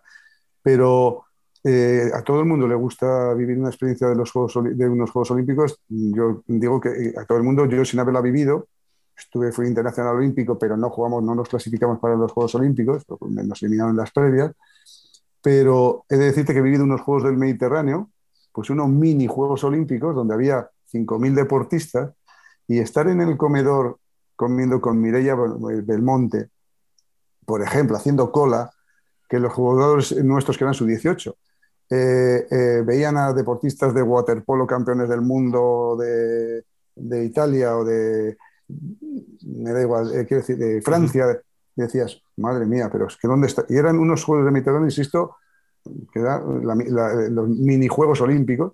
Bueno, pues esa experiencia es algo impagable, impagable, sobre todo ver a Nadal, no sé, quiero decir, que tener la posibilidad, en, no sé, en tiempos, en otros juegos, haciendo cola en el comedor para que, que, se igualen todos, ¿no? Que allí no haya nadie por encima del resto. Es la mentalidad de esos juegos, de, lo que es un poco la filosofía olímpica, ¿no? Pues eso es muy, muy bueno, primero para el, para el aprendizaje en la vida, el, aspecto humano y luego, por supuesto, también el crecimiento profesional. Pero eh, y yo creo que eso es la grandeza de, esos Juegos Olímpicos, de, vivir una experiencia olímpica. Por supuesto que luego, si quieres, si nos centramos solo en lo que significa ser campeón de una cosa u otra, bueno, una medalla olímpica ser medalla de oro en los Juegos Olímpicos, desde luego tampoco creo que, que esté al alcance de mucha gente. No, no, no, no. Y no, no, y digo, y por eso dices, eh, Luis, eh, ¿pero qué te gustaría ser? ¿Campeón del mundo o, campeón los Juegos Olímpicos? Es que cada cosa es diferente. Me gustaría ser las dos cosas, a ser posible. Pero claro, pero mm, yo creo que las dos tienen una importancia, vamos, eh, histórica para, para, para pasar a la historia en ambos casos y por supuesto también para decirte, yo he vivido unos Juegos Olímpicos. Yo, mi emoción es poder decir ahora algo que me comentabas, Ricardo, es que yo no pensaba, eh, eh, dices, cuando fuimos al Campeonato de Europa de Italia, nuestro objetivo era ser campeones de Europa. Pero sabíamos que llegando a, semifinales ya estábamos clasificados para los Juegos, pero nuestra mentalidad era ser campeones. Y luego te das cuenta, cuando empiezas a asimilar que ya no nos habíamos clasificado para los Juegos, dices, vamos a vivir unos Juegos Olímpicos. Entonces empiezas a darle forma y entender y a, comprender la importancia que tiene esta situación. Vivir unos Juegos Olímpicos. Yo, desde luego, son los únicos que, he vivido, que creo que, poder, que viviré.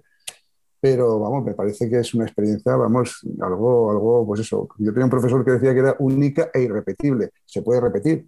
Ahí, que la biota ha estado en muchos, en muchísimos, fíjate tú, que, que fuera de serie. Pero en el fútbol la gente ha estado uno o ninguna, como diría también otro de mi pueblo. Una o ninguna. ¿Les vas a dejar hacer la ceremonia inaugural, el, paseillo? No, no, sé cómo están las restricciones y si se va a poder hacer o cómo, pero recuerdo que, la, selección de los Juegos Olímpicos del 92 que jugaba en Sevilla, en Sevilla, no, en Valencia, perdón, eh, que tengo idea que no les de, que Vicente Mira no les dejó ir, a, la ceremonia inaugural, que eran cuatro horas, era, un montón, era, muy cansado. También, mira, tenemos una experiencia también que no salió bien en Londres, hace, creo que fue el año 2010, 12. 12, Londres 2012. Sí, en Londres fue también, eh, también se vivió esa experiencia y no fue, no fue por la dureza que tiene ese, ese desfile, pero en cualquier caso no creo que ahora, desgraciadamente, se pueda celebrar por las restricciones que estás comentando, no creo que va a haber ni lugar, nosotros no vamos a correr riesgos. Y además eh, yo creo que es eh, un desgaste que no podemos permitirnos con las condiciones extremas de en Japón, de calor, de humedad, de estar no cuatro y ocho horas de pie, creo que no es conveniente, además teniendo que jugar dos días después. Entonces, me parece que sería inoportuno, una irresponsabilidad, y deben entender que lo primero que vamos allí es a representar a nuestro pabellón español y, que no podemos, eh, hay mucha responsabilidad y no podemos eh, poner en juego pues, todo lo que es la gente, la ilusión de mucha gente que está puesto en nosotros por, poder vivir algo que, insisto, no sabemos si, siquiera se va a poder vivir, pero en cualquier caso que creo que es inconveniente. Eh, ¿Vais a estar en la Villa Olímpica concentrados o salís de esa burbuja? Los dos primeros partidos no. Los dos primeros partidos estamos en, en otra ciudad. Eh, y el último partido contra Argentina jugamos en la Villa Olímpica. entramos en la Villa Olímpica, jugamos en Japón. Eh, digo en Japón, perdón, en Tokio, por Dios. Sí, sí, sí, sí, Primero vamos a Kobe, estamos en Kobe, jugamos los dos primeros partidos y luego nos desplazamos a Tokio para jugar eh, y entramos en la Villa Olímpica el último partido. Bueno, pues, pues llamar a Iniesta para que te diga cómo es aquello. Bueno, por supuesto, Ya verás que Vamos. te iba a decir, porque les vas a premiar a los que han llevado, pero oye, acércate, juega un poco con nosotros. bueno, vamos. Andrés es un fenómeno, un fuera de serie y, está feliz de que estén de tenernos ahí. Nosotros estaremos felices de que nos, se pueda venir a visitar o estar con nosotros, pues una, una enseñanza fantástica para los jugadores. Sería también una grandísima ilusión como lo sería para mí. Oye, em, em, antes me decías, entrenar, por ejemplo, al Atleti. Eh, tú eres riojano de Aro. O sea, ti porque, ¿cómo te viene? Porque ya no solo haber ido a jugar, es que he leído que, te llevaban a los partidos a San Mamés. O sea, que, eres un seguidor del Atleti nacido, nacido en Aro. Sí, sí, sí. Eh, bueno, primero, eh, Aro tiene una, eh, vinculación con Bilbao muy importante. Hay una colonia vizcaína en Aro muy importante. De hecho, mi padre era de Bilbao. Por eso yo he sido del Atleti de siempre, de crío iba a ver los partidos del Atleti eh, a San Mamés con mi padre. Y, y, luego, pues eso fue en, en, unas épocas que no eran nada fáciles. Yo, de hecho, he oído, yo creo que seré, si no el primero, pues uno de los primeros jugadores no nacidos en el País Vasco por jugar en Atleti. ¿Y cómo fue eso, Luis? Porque eso ahora pues ya, ya, está asimilado. Incluso no, No, está muy abierto el debate, pero hay gente que dice, bueno, van a cambiar los estatutos, van a aceptar jugadores extranjeros, o ¿cómo fue para ti que ya rompiste un poco Una, un límite? Sí, bueno, pues eh, eh, eran tiempos, ya insisto, que eran tiempos difíciles, allá por el año 77, a mí un familiar que era de Biló también me vio jugar en el aro deportivo, yo ya estaba jugando, siendo, teniendo 15 años, ya jugaba en tercera división con mi, equipo del aro, y me vio jugar y, habló, le habló a Piru Gainza, que había un chico en aro que jugaba bien al fútbol y, me, llamaron para hacer una prueba. Fui a hacer la prueba, les gustó y ya me quedé. Ya, pues me quedé. Y ya fui a jugar con 15, 16 años recién cumplidos al Atleti. ¿Por qué? Pues entonces por tener ascendencia vasca. Mi padre era de Bilbao. Mi padre había, eh, era marino, había vivido mucho tiempo fuera y de hecho se casó con mi madre en Aro y ya se quedó a vivir en Aro. Y pues ahí fue un poco ese cambio y, a raíz de ahí entonces también hubo otros jugadores riojanos que jugaron en el Atleti, pero jugadores riojanos que fueron a la cantera del Ezama, la cantera del Atleti, muy jóvenes. Que fue esa evolución que como todo en la vida tiene que producirse, pero que para mí no rompe para nada la filosofía. Eres un jugador o bien nacido en el País Vasco o hecho futbolísticamente dentro de, esa, de la geografía del País Vasco. ¿no? Y en mi caso, pues bueno, se cumplió esa eh, circunstancia y a mí me, trataron muy bien en Bilbao, por eso yo soy cada día más riojano y más de mi pueblo. de jarrero, cada día quiero más a mi pueblo y disfruto más pudiendo estar allí. Pero es verdad que, que yo también a Bilbao lo llevo en mi corazón. Mis tres hijos son bilbaínos también. Entonces, y, y, Bilbao me lo ha dado todo. Me ha hecho persona y me ha hecho profesional de fútbol. Y, le estoy muy agradecido. Y, tú, estás, tú, estás en la foto de... un poco. Tú estás en la foto, que digo que tú estás en la foto de la gabarra, de la última gabarra. Claro, claro. Vivimos, pues los años, desde entonces no se ha vuelto a, se ha ganado más títulos eh, la Supercopa, pero las ligas son las nuestras, del año 84, la última. Vivimos dos ligas, una Copa, una Supercopa, otra final de Copa con el Atlético de Madrid que perdimos. Y, y, vivimos unos años fantásticos. Luego me fui al Sevilla y volví al Atlético de nuevo, dos años más. ¿Te has hecho camino de, ocho pillos vascos o de allí abajo, la pues, serie aquella, ¿eh? Fíjate. Pero además es que yo he estado en Atleti, Ricardo, 18, 18 años he estado en la casa, pero he sido jugador, delegado del primer e, entrenador y delegado del primer equipo, también dos años con Caparrós. O sea, quiero decir que conozco la casa y socio desde el año 83. Y otro hijo mío, Alberto, que, es, que también está vinculado al fútbol, que trabaja en el Huesca, en la Sociedad Deportiva Huesca, pues también somos socios. Y entonces pues bueno, yo soy del Atleti de toda la vida, desde niño, pues bueno, pues eso. Y me decía, ¿no? Desde que has empezado, bueno, el Atleti para ti, pues ¿qué, qué, no va a representar para mí? ¿Qué, ¿Cómo no voy, eh, puedo decir, ¿te gustaría ser entrenador del Atleti? Pero claro que me, ¿cómo no me va a gustar? Pero ya, ya, si tiene que ser, llegará. Ahora tiene un entrenador fantástico. Os hemos cedido a Marcelino, es verdad, ¿eh? os hemos cedido a Marcelino. Y una gran persona, y de verdad he tenido relación con él, he hablado con él por temas profesionales, una disposición extraordinaria, facilidades por, de todo tipo para, para información de jugadores. O sea, y además me parece un grandísimo, grandísimo entrenador para el Atlético. A ver, a ver, que la temporada va a ser complicada también, ¿eh? A ver cómo, cómo pinta el, el, el Atlético. Que, que, en mercado, mercado hay poco para, para, para, elegir. Mira, eh, Ricardo, yo cuando hablan del Atlético, yo siempre digo yo, en mi fuero interno, a mí el Atlético ya solo me da satisfacciones desde hace mucho tiempo. ¿eh?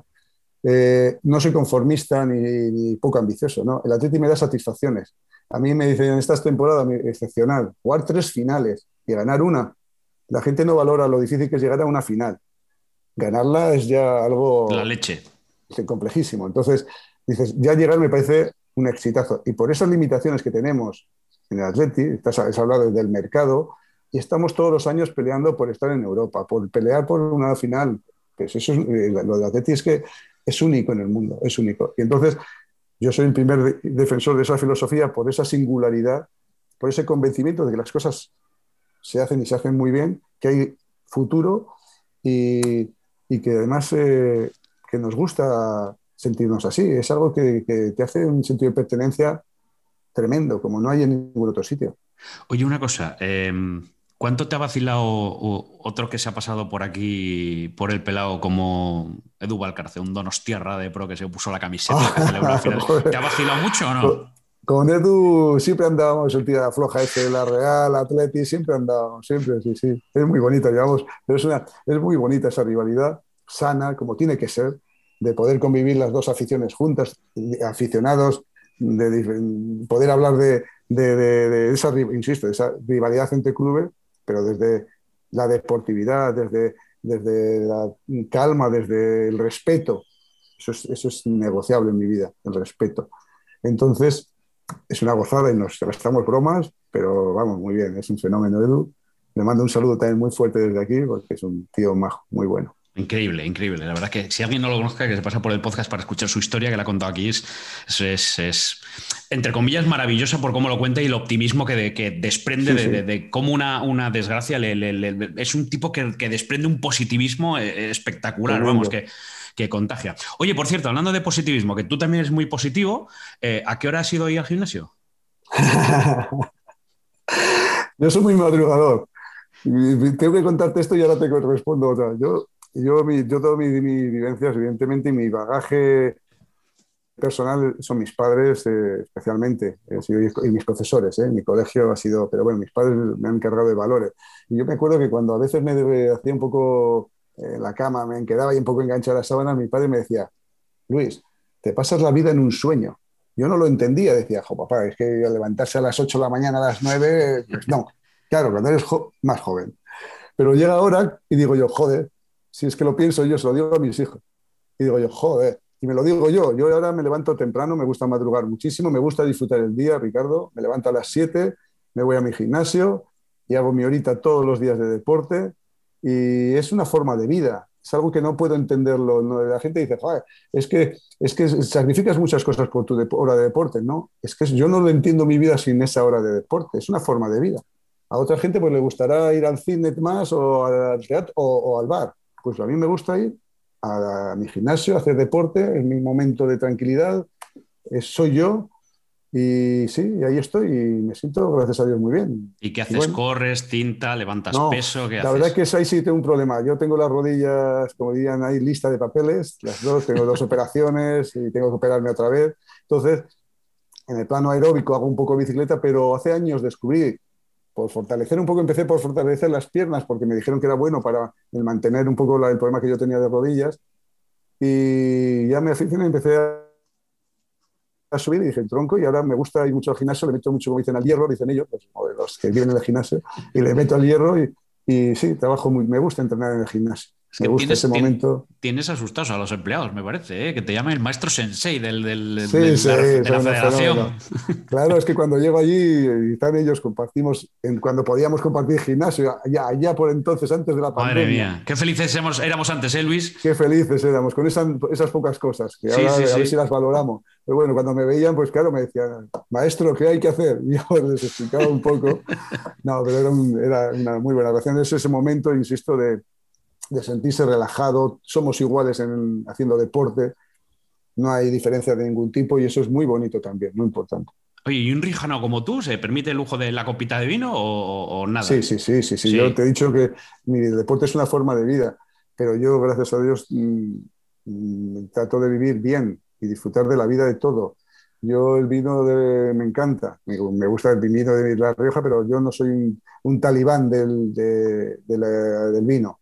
Yo me gusta probar de todas las denominaciones de origen de España.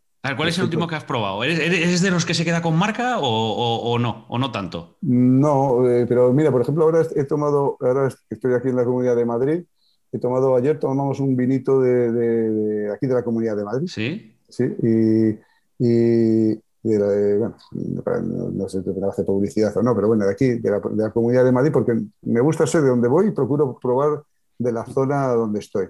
Y, bueno, pues eh, no me eh, evito, si puedo tomar unas cervecitas, también tomo unas cervecitas. Y si tengo que comerme un chuletón, me como un chuletón. No soy, insisto, no soy un maniático de nada. Como y vivo bien, pero sí es verdad que soy muy ordenado, soy disciplinado con la comida y la bebida. Te voy a decir una cosa, te voy a decir una cosa. O sea, ser de aro, pasar por aro, y no pasar de vez en cuando por casa Terete. Esto es como. Bueno, por supuesto. Te, digo una cosa: es que el otro día con José Sanchís íbamos camino de Bilbao, hicimos un viaje un poquito raro, pero claro, a Zaragoza que sin nave, tal. Luego, oye, ¿qué tal si a la hora de comer paramos, cenar y tal? Y ya lleva dos veces que hemos parado en casa Terete. Pues mira, además yo tengo muy buena relación con eh, bueno, mi amigo mío, el dueño propietario Alberto. Y yo cuando voy también, por supuesto que se hace una visita obligada el cordero asado como chuletillas de cordero, por favor, echarle son teretes, es, vamos, es un manjar, eso es único. Oye, me han dicho también que eres un poco em, coqueto a la hora de vestir. Pues mira, es un poco al hilo de lo que te decía antes, de que el deporte es una forma de vida. No sé si tiene también algo de coquetería, puede ser, pero es que a mí el mundo de la ropa Oye, he dicho, he dicho coqueto como si esto fuese que nadie entiende que es algo malo. No, no, vamos, lo digo, pero eh, al Ricardo, que lo digo con total naturalidad. Y, además es que, pues sí, pues sí, mira, sí, soy coqueto. Si coqueto entiendes por coqueto, cuidarte, intentar gustar a la gente, gustarte primero a ti, luego gustar a la gente, pues sí, lo soy. No pasa nada. Y además feliz. Pero sí, me gusta, pero digo, la ropa me gusta, me ha gustado mucho el mundo de la moda, porque además también es mm, en mi casa mi madre empezó un negocio de ropa en Aro y ahora lo sigue mi hermana, mi hermana Ana, tiene una tienda preciosa en Aro y, la verdad es que la moda ha estado muy vinculado. He, venido, he venido aquí a Cibeles con ella cuando ella tenía que trabajar aquí en Madrid, viendo muestrarios y demás, pues me ha gustado el mundo de la moda mucho y me gusta, pero me gusta fundamentalmente sentirme bien y estar, eh, eh, estar bien yo. Y luego, pues evidentemente, si gustas a la gente, pues otro tanto. Pero bueno, principalmente lo hago porque me siento cómodo yo. Claro, Claro, claro. Em, ya me queda poco. Me queda poco. Bueno, pues yo, estoy encantadísimo. Podemos hemos, estar lo que queda, Ricardo. Eh, hemos tocado todos los, temas. O sea, hemos hablado de la selección, hemos hablado de Luis Enrique, hemos hablado de ti, de, los Juegos Olímpicos, de la generación que viene. Te he preguntado un poco, Manu García, que ya tengo ya en mi grupo de WhatsApp para decirles: tenéis que escuchar a De La Fuente. Que, que, es que necesito que se quede Manu García para el año que viene, que es un placer verle. Que ojalá. es que te digo una cosa: el otro día le estaba viendo contra, contra Lituania y decía, esto es lo que le, lo que le, lo que le hacía falta, pero bueno. Em, eh, no, me, quedaba por, por, comentarte la cantidad de gente que me ha dicho, qué buen tío es. Voy a entrevistar a Luis de la Fuente. No me puede caer mejor. Pero, y esto me parece que es algo que, hablamos poco de, de, a veces lo que generamos, lo que proyectamos y lo que, y lo que transmites una persona como tú al, entorno, te diría, hasta más cercano, pero también un poco alejado, gente que no te conoce, no me puede caer tan bien. ¿Esto tú lo palpas? ¿Tú lo notas? ¿Recibes esto? Sí, sí, sí, pero vuelvo a decir que hay un poco al hilo de lo que te decía antes, yo soy producto de lo que me han educado y de lo que me han transmitido en mi casa. Y esos, esos valores que yo soy un defensor ferviente de que los valores de, de, respeto, de educación, de, hacer feliz a la gente, de, una, de estar, de, ser solidario, de, pensar en los demás. Quiero decir, todos, esos, valores que, yo los he calado, me, los, eh, me ha calado en mi, forma de ser con naturalidad, pues es lo que transmito. No es que tenga mérito, o sea, no, es, no, me esfuerzo por ser de otra manera, ser así. Es simplemente lo que mis padres, mis profesores me, educaron a ser así. Y vivir en una sociedad pues, en la que la gente a mí eh, eh, me ha tratado muy bien, he disfrutado mucho y, me siento obligado a tratar bien a la gente, porque es que creo que es mucho más fácil llegar a la gente tratándose bien que de otra manera. No es un esfuerzo para nada. Y me, y me halaga que se diga eso, pero vuelvo a decir, lo que es extraño es que, que, que, lo extraño sea que sorprenda que una persona es normal. Es que eso es lo que me... ¿no? Pues es que eso, es lo que tiene razón. Que, que, sea noticia esto o que, entre comillas, sea, y, que, pues sí, pues, pues en esto tiene toda la razón. Sí, yo creo que además no quitas, y, en respeto tú tienes tu profesión, yo por eso te digo que entiendo cuando un periodista, por ejemplo, te, te, critique, pues es su trabajo y es su punto de vista. Con respeto, no pasa nada. Si es que estamos para eso. Y no, yo, mi relación con él no va a cambiar para nada. Dentro, que se haga dentro de un marco de respeto. Eso es clave. Sí, pero hay alguna, vez, hay alguna vez en el que has dicho, le cogería ahora el teléfono y le diría, mira, esto, esto ha sido así, por esto, por esto, por esto y por esto. Por ejemplo, me voy a poner, yo te critico una cosa, ¿va? Por, por juego, por lista, tal. A ti es de los que te apetece coger el teléfono, voy a llamar a Ricardo, mira, Ricardo, me estás criticando por esto, porque no va fulano, porque no va vengano, porque no sé qué. Mira, esto es así, esto es así, esto es así, esto es así, y a lo mejor coges hasta dices tú, que le convenzo, le puede, le puede llegar a convencer. No, pero no evitaría, es decir, que si se produjera una oportunidad y en un momento se produce ese encuentro y podemos hablar de ello, pues perfecto. Yo, yo no me tengo reparos en poder explicarlo. Yo creo que yo, si algo me caracteriza es que yo no he evitado nunca una respuesta ante una pregunta, Ricardo. O sea, yo, mm, me conoces, y la prueba, y sin más que tirar de la hemeroteca, yo creo que, no creo que haya habido una, una pregunta que no ha tenido respuesta por mi parte. No, y, en estas últimas, y te voy a decir una cosa, en estas últimas horas has tenido oportunidades para, que si las vacunas, que si Luis Enrique, que si la selección, que si el partido anti-Lituania, que si los casos COVID, que si eh, en la posición del gobierno con las vacunas de los Juegos Olímpicos y ahora de los. O sea, has tenido. Has, hecho un máster en la última semana, ¿eh? Pues sí, pero vuelvo a decir yo, no sé, yo contesto dentro, entiendo primero de una honestidad y un convencimiento personal que, que a mí me da fortaleza para decir lo que pienso.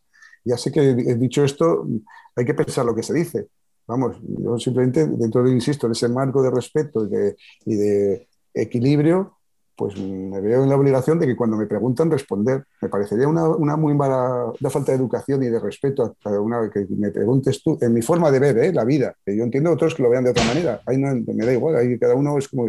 pero a mí no me gustaría que me hicieras tú una pregunta y, decirte, eh, eh, ahí no te voy a contestar, Ricardo.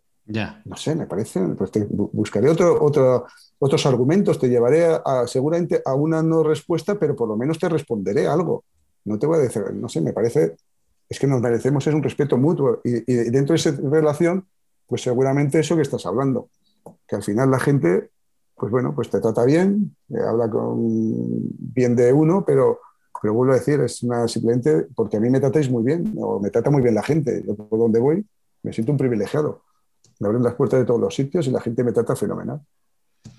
Pues mira, ojalá que esto cuando vaya más adelante, si te vemos como seleccionador, como entrenador del Atleti, como entrenador de no sé qué equipo, que sigas eh, evolucionando, que sigas, que sigas subiendo los peldaños de, tu profesión, pues que, esto siga también con una relación normal que, que será. Me, me queda No, no, no, no, yo es que yo voy a cambiar de tema, dime. Sí, no, no, es que yo seguramente pensaba que ibas a decir que yo estoy encantadísimo y que quiero no terminar, porque es que estoy encantado. Esto lo tenemos que terminar alguna, en algún momento. Claro que sí. Más que nada porque hoy, que es lunes, día 14, si no va a llegarnos el partido de la selección, estamos tú y yo hablando, y porque la gente que está en el sí, sí, está muy bien, pero que yo quiero pasar a otra cosa. Eh, lo bueno de los podcasts es que se pueden seguir escuchando mientras haces muchas cosas. Luego, uno que quiere estar viendo esto en YouTube, pues a lo mejor tiene más dificultades, pero bueno. Eh, lo que sí te quería preguntar, ¿Irías a Turquía? ya, bueno, ya no tiene mucho sentido. Ahora ya es demasiado tarde, como dice aquel, ya es demasiado tarde. ¿Y hubiese sido en su momento? Eh, sí, por supuesto que sí. Sí. Sí, sí, sí. En su momento, eh, eh, no es una contradicción a lo que te decía antes. Cuando ya descubrí que, claro, yo te estoy hablando, cuando ya decido pelarme, pues evidentemente no teníamos de la información ni la tecnología para que los resultados de, de, ponerse pelo y cambiar la estética pues fuera tan, tanta garantía como es ahora. Pero ahora si me pilla con, con 28 años o 30 años y, y así, pues seguramente sí. Yo te diría que sí, vamos, seguro. Sí. Pues claro que sí, pero vamos, con, normalidad y naturalidad, vamos.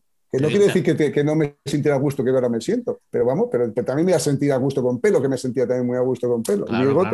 No, sí. No, te lo digo más porque dices tú, ahora que ves que funciona, tú tienes a gente, tenemos a gente alrededor que le hemos, claro, claro, Tú tienes gente cerca que lo ha puesto hace poquito y le funciona bien. Sí, sí, sí, sí, sí.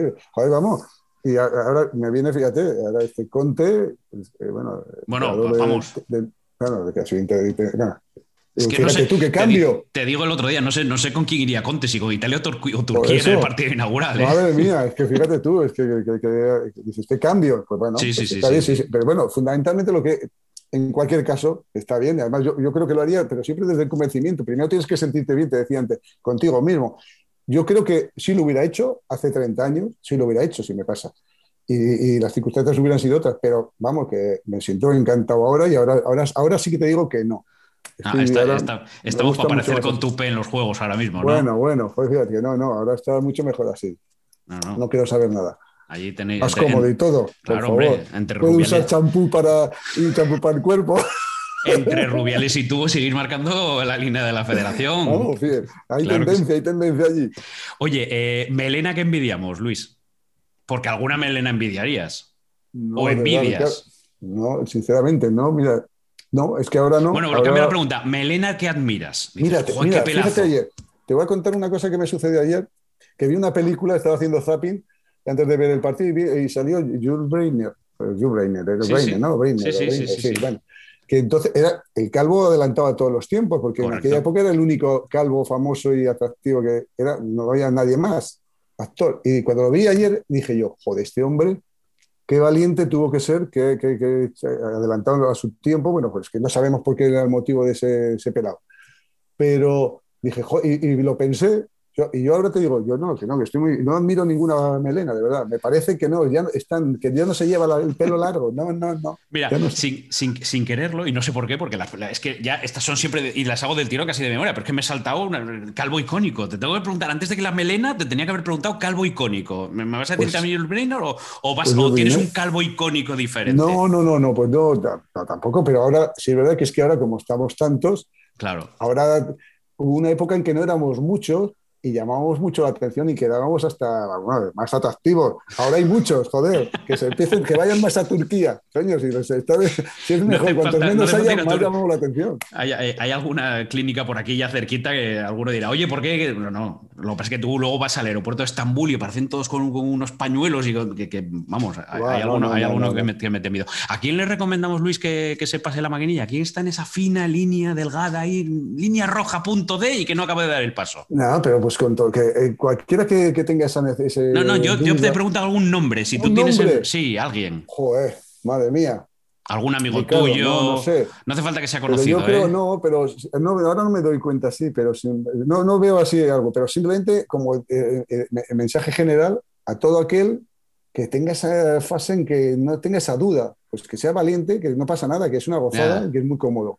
Y que además está, está, está, está mejor, seguro que va a gustar mucho más. Esas medias tintas, yo creo que las medias tintas no son buenas para, que, para nada. Mira, o paso hacia adelante o...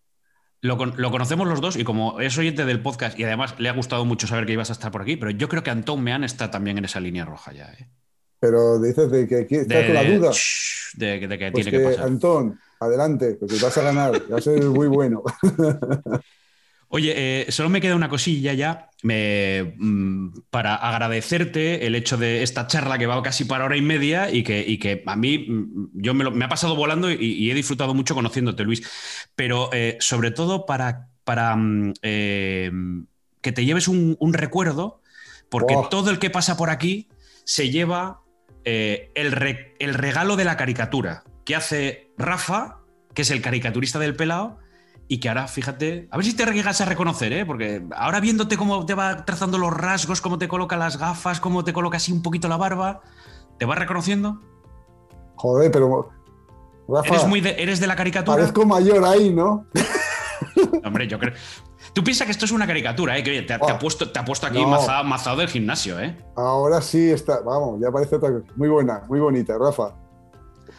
Pues este es, el, este es el, recuerdo que me gustaría que te quedase, que pues ya te la haré llegar para que en algún sitio de tu despacho, de tu casa, de donde quieras, haya esta, esta imagen, esta caricatura y que digas, bueno, pues hemos echamos ahí casi, bueno, es que vamos para 90 minutos de, partido. Esto pues más futbolístico no podía ser, Luis. No, ha sido un disfrute, ha sido una gozada, he estado comodísimo, Ricardo, y, agradecido por el cómo me has tratado y por la posibilidad de, contar cosas que, bueno, que experiencias y vivencias que, que, bueno, que las tiene uno y que creo que también son importantes que la gente las vaya conociendo. Pues eh, que sepas que me llevo esa gran imagen que todo el mundo me había advertido. Qué buen tío, qué buen tío. Me quedo con la imagen de, de, ese Luis de la Fuente con el que he disfrutado, conociéndote mucho de lo que ha sido eh, tu vida y de lo que está siendo tu vida. Ricardo, esa hubiera sido el mejor de la, mejor de las críticas. A mis padres es lo que más le hubiera gustado de, cualquier crítica, lo que acabas de decir. Pues te lo digo de verdad. ¿eh? estoy contento porque donde, allá donde están, seguro que están orgullosos y diciendo, joder, mira, nuestro hijo es un, está hecho, es un, buen tío. Bueno, es que esto es lo que le vamos a dejar a nuestros hijos, ¿no? Tú tienes tres, yo tengo dos y, que, que, ellos también sean, eh, sobre todo, buenas personas. Yo, yo antes que buen periodista quiero ser buena persona. Eso es lo primero. Que me recuerde, ¿cómo era? Pues de momento buen, buen tío. Oye, y luego si encima era buen periodista, pues mejor, pero buen tío. Sí, sí, sí. Así es. Yo estoy contigo 100%. Em, así que solo te puedo desear éxitos. Ojalá vuelvas con la medalla de oro de, Tokio, de, de, ese oro olímpico, de una gran experiencia. Y que nada, que, quién sabe, dentro de un tiempo, unos meses, unos años, a lo mejor estamos ahí, eh, que si después de un partido, antes de un partido, a lo mejor ahí tengo que ser un, poco más cabrón preguntando, pero ya sabes lo que toca después. Es lo que toca y yo ya sabes que soy buen encajador, así que no, adelante, de verdad, muchas gracias y lo que Dios nos ponga en el camino, nos deparará lo que tenga que ser y nos pondrá en la línea del trabajo del futuro que, nos, que, que tenga que darnos. Así que Muchas gracias Ricardo y un placer estar contigo aquí. El Pelao, un podcast de Ricardo Rossetti. Una charla de Pelao a Pelao.